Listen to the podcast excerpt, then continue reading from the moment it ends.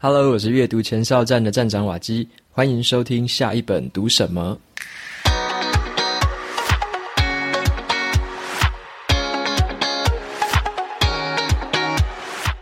在节目的一开始，要先很感谢对我留下五星评论的朋友们。那么在今天节目的最后，我会留一点点的时间来回答里面的一些问题。好，那我们先回到今天的主题。今天要跟你介绍的这本书，书名叫做《极度专注力》。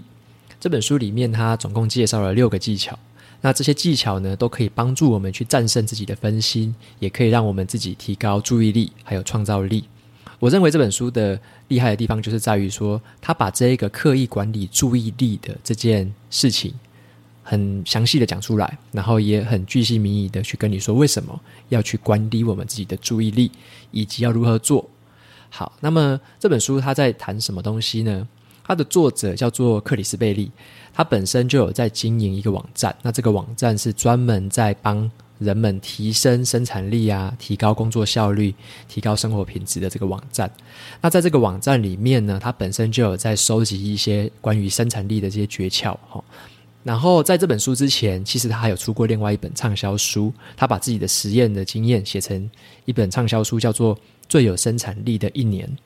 那么这本书其实最近也刚重新出版了，我也很有兴趣。下一本我也会想要找这本来看。OK，那回到《极度专注力》这本书里面，作者呢，他其实是用了一个，我觉得是他汇整了各方的研究，各方的文献书籍，他把这一些研究里面关于生产力和注意力的事情。浓缩之后呢，写在这本书里面跟我们做介绍。那么他把这一些理论呢，跟他实验的这些心得，他总共把它分成了两种注意力的模式哈。第一种呢，他会称为说这个叫做极度专注力，英文叫做 hyper focus，就是超级专心哈，这是一种状态。那么第二种专注力，他把它称作于分散注意力，英文叫做 scatter focus，这种是比较。分散的分散的注意力，有点像是你在随心所欲或者散步的时候那样子的分散注意力。好，那么这种超级注意力呢，跟分散注意力其实就会有两个不同的效果，而且不同的情境下可以使用。所以在今天的节目里面，我就稍微跟你介绍一下这两个模式分别在说什么。那这两个模式里面也个别包含了三个技巧，所以就是今天总共会跟你介绍六个技巧。在介绍之前，我要先问你一个问题哈。为什么珍惜注意力这件事很重要呢？我们从一个问题去思考哈，你认为金钱和注意力两个相比较啊，哪一个比较珍贵？钱还有注意力？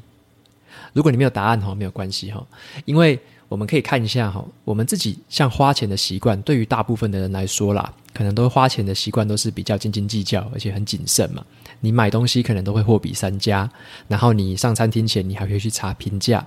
然后还会计较哇有没有一些折扣优惠啊。不小心你如果多花了一些钱，你还会很心疼哦。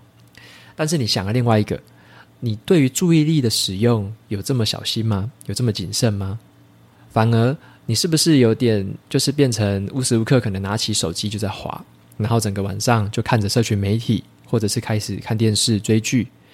也就是说。在钱跟注意力这两个东西相比上面，我们有时候在使用自己的注意力，其实就是很任意的挥霍，其实很少去自我察觉，说你到底怎么样去使用自己的注意力。一天里面，你到底哪一些时间让自己真正专心在做哪些事情？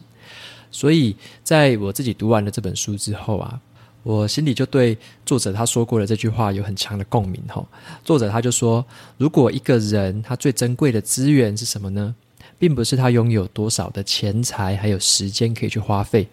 而是他把注意力用在哪个地方。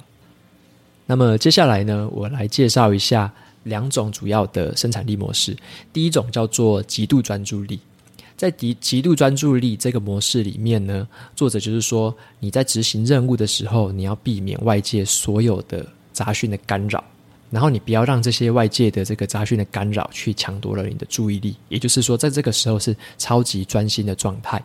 那么很很多人都听过说这个状态，有些人把它叫做心流。当你去做一件事情的时候呢，你有点心无旁骛，往就是全力以赴的时候呢，这时候好像你其他的一切事情都不重要的时候，这个状态就被称作心流。然后呢，这个论点可能很多人都看过了，就是说你要就是专心、专心再专心嘛。但是呢，你去实际想到你的生活面上面该怎么做呢？怎么样才叫做真正的专心？所以这件事情其实说起来好像比较简单了，但是做起来其实不简单。就我举个例子嘛，像我们之前我自己啦，常常就是用网络啊，然后像用手机、用电脑，那会逛社群媒体，然后也会看一些娱乐新闻跟电影。其实，在这个过程中，你很容易就分心了。就是像我有时候之前，我如果要写作的时候，或者说我要读书的时候，我如果开着电脑，或者我开着网页开始在逛，然后即使我要做。想要做事情了，但是你还是很容易就被那些网页拉走，你的心思就被拉走，因为他可能还是会跳一些通知嘛，或者是还是会跳一些你你收到讯息了，收到信了，那你很容易就让自己无时无刻的分心。像这本书里面作者他就根据这些研究举出一些很吓人的数据哈，他指出说，像我们平常在工作的时候啊，我们每个人平均哦，就是每一天在电脑软体之间的切换是五百六十六次。然后我们每一个人平均查看电子邮件的次数就是八十八次每一天。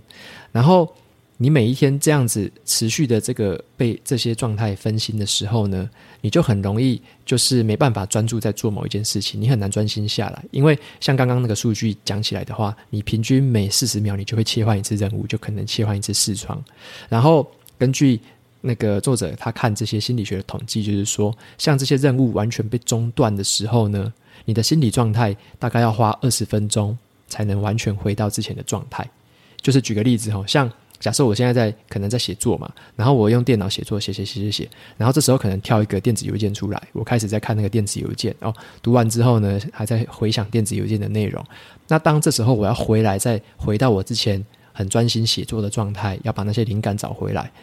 要花平均可能要花二十分钟，你才能回到之前的状态。所以，当你一天之中你一直被这些东西频繁的切断啊，频繁的这个干扰，你几乎是很难有所谓的专注时间了。所以，作者他就认为说，分心对我们在工作还有执行任务的时候呢，杀伤力是很大的。他认为分心这件事情的杀伤力超级大，远大于一些任何的一些生产力的诀窍。所以。底下我就会讲，他在这个模式专注力、极度专注力的模式底下呢，他有三个诀窍，可以让你去排除这些分心，去让你可以重新回到，就是你可以掌管你的注意力这样子。首先，我们讲一下第一个诀窍哈，他说你要先把这些分心的因素去排除掉。举个例子，像是作者也有讲到嘛，网际网路啊，跟那个智慧型手机是现代人最大的分心源。你凭你自己的意志力，你是根本不太可能去。直接戒断这个坏习惯的，所以，因为因为你去这样想嘛，这些东西呢，它其实就是非常让你容易取得，让你很容易可以滑手机，而且它有很多的奖励的因素。你滑了之后，你会看到，诶，朋友给你按赞，然后给你通知，然后给你留言什么的，这些奖励这刺激的元素，哈，让你一直想要用这个东西，所以你很本能的就会想去一直点击，然后你被吸引，所以久而久之就会累积成坏习惯了。所以呢，作者他很真心的建议就是说，哈，在所谓的你要在极度专注的这段时间里面，你几乎是要保证说，你可能要切断网络，甚至你要限制一些你自己可以登进去的网站，你用这个方式才可以让自己真的免于这些刺激的干扰。然后像我自己做的做法啦，我自己的话，像我的手机是把 APP 的通知我把它取消，然后我也把手机的铃声取消，只留下那个电话的铃声。我也把那个手机上的社群媒体还有影音软体都删掉。我然后最重要的就是说，像作者他也很建议说，你可以找到一个比较不要被打扰的地方。然后你就是有些人他会喜欢在那种开放式办公环境跟大家聊天嘛。但是以作者的建议来说，如果你要能够专心的做事情，最好还是找一些可以独处的地方，这样对自己的工作效率其实是会比较好的。那么我自己刚刚讲过，我自己。手机是这样处理嘛？那像我自己的电脑的话也是一样，我的电脑我也是会在我的那个浏览器上面，我会装那个一些程式，是可以限制自己用一些社群媒体的限制时间。像我自己就限制，大部分都是限制晚上十点之后，十点到十一点这段期间才可以用网页跟那个社群媒体这一块。其他的时候我就是把这些禁止掉这样子。然后我现在发现，就是我自己最容易专心的时间，其实就是每天早上我起床之后的黄金的九十分钟啦。就在上一次的节目我有分享过，就是起床之后的黄金一小时，这段时间我可以非常的专心，我把网络断掉，我也不看讯息，在这时候我就很专心的写作还有阅读。有兴趣的朋友也可以参考一下前一集的节目哈。接下来我们就讲第二个专心的诀窍。这个诀窍就叫做批次作业。批次作业，哈，它指的意思就是说，你在做一件事情的时候，假设你在收 email，你最好是在某一个时段，可能这五分钟、十分钟，专心的收 email，把它收完、处理完，然后在下一个时段，你就专心的在做另外一件事情，把同质性的事情就是放到同一个时段去做了，不要一直来回的切换，这样子的话会让你很容易分心呐。因为作者他就提到一个名词叫做注意力残留。这个指的就是说，你从一个任务切换到另外一个任务的时候，你的注意力会残留在上一个任务的片段里面，你会一直留留恋着上一个片段到底在做什么事情，很难去专心下一个任务这样子。所以要避免这个注意力残留的这种方法，就是说你把很同质性高的东西留到同一个时段去批次处理。所以你可以想，就假设说我刚刚讲的电子邮件嘛，你就可以安排可能是早上、中午、下午各收一次电子邮件。如果你需要比较频繁的，你可能就每两每两个小时，好收一次就好了。你不要每一分钟无时无刻都在刷电子邮件，你那样刷绝对是没有效率的。你这样切换来切换去，总是留恋着就是说要刷电子邮件，很容易被打断思考啦，然后你也很难专心。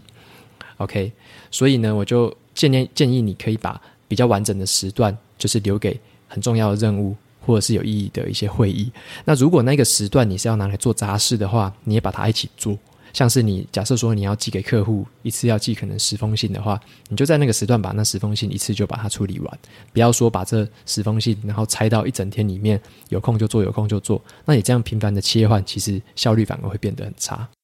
再来，我们讲一下第三个诀窍，就是你要在这个专心的时间内呢。为你要做的任务呢，去设定一个时限呢，也就是给一些截止的日期跟时间这样子。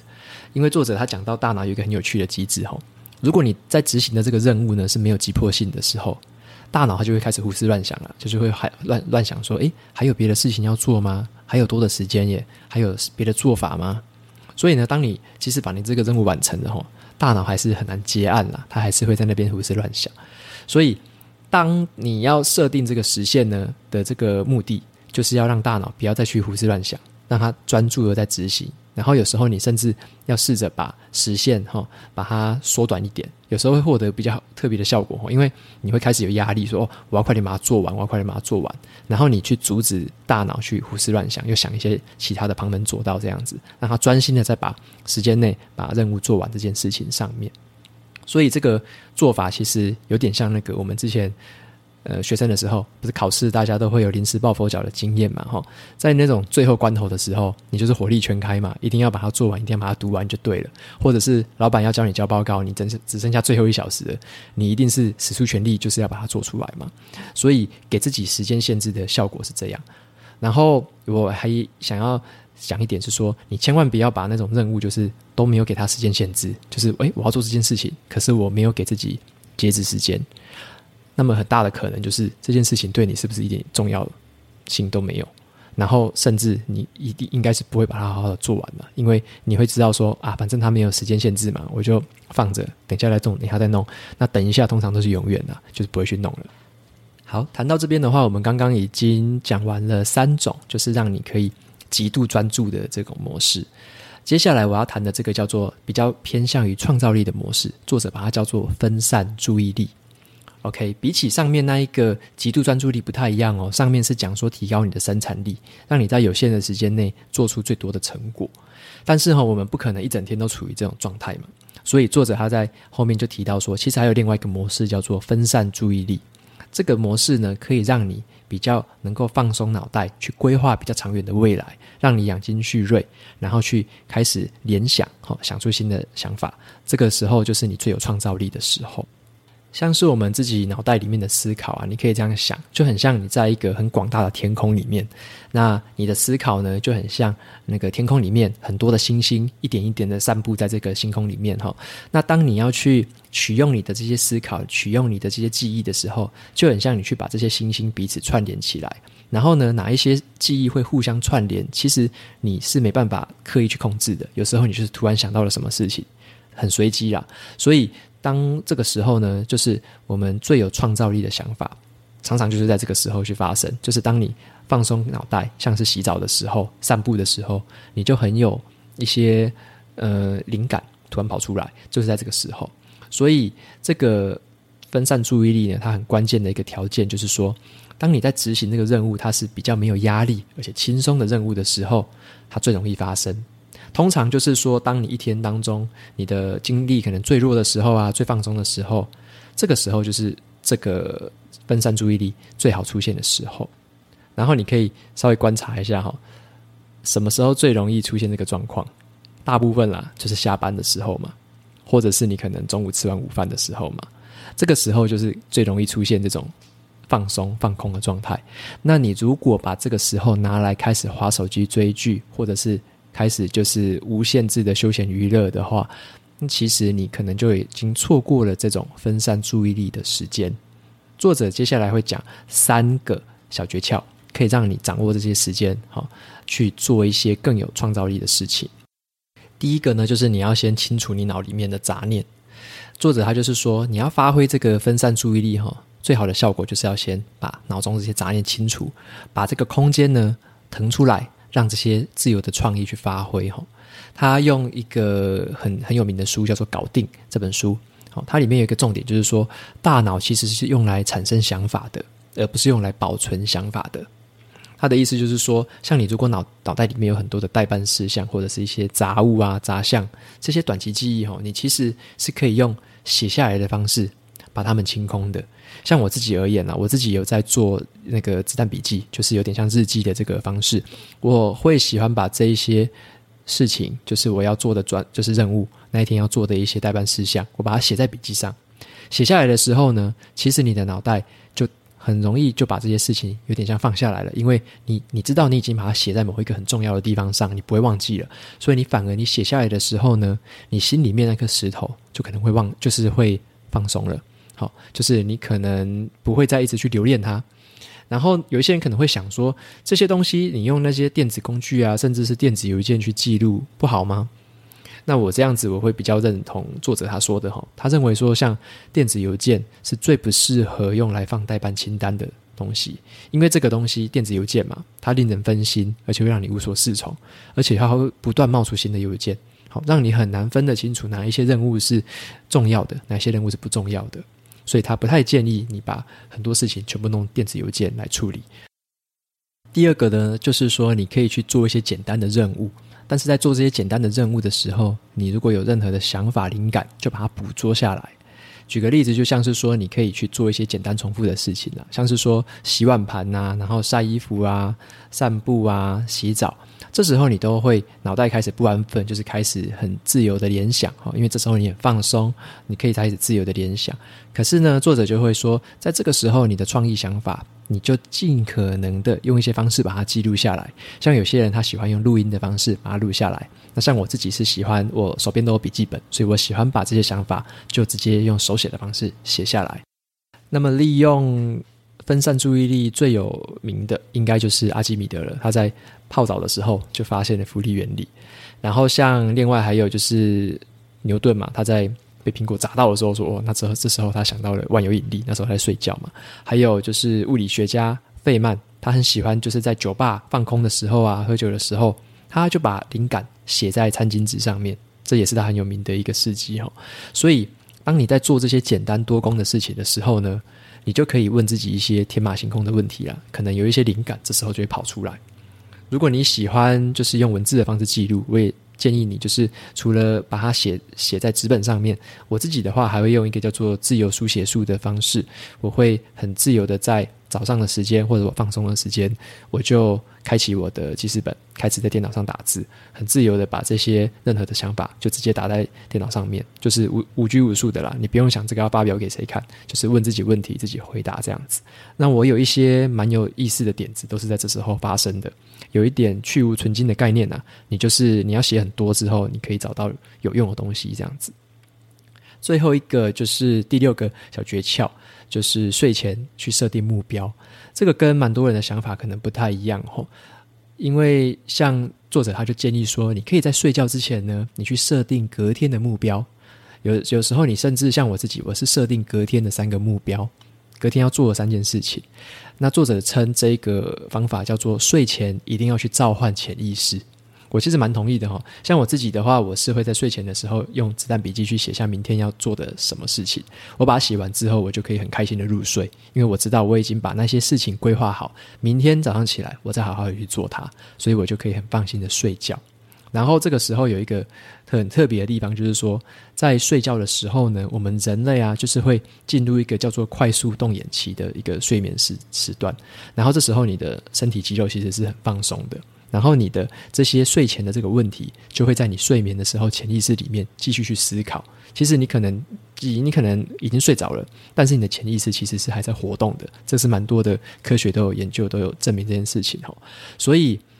这个诀窍其实可能适用于某些人啊，但是有些人可能已经有点失眠的困扰了。那你如果觉得这个诀窍不太适合你的话，你可以不要用，没关系。不然你等下想了明天要做什么，结果整个晚上睡不着，这样好像也不是办法。所以这个可能有点因人而异了。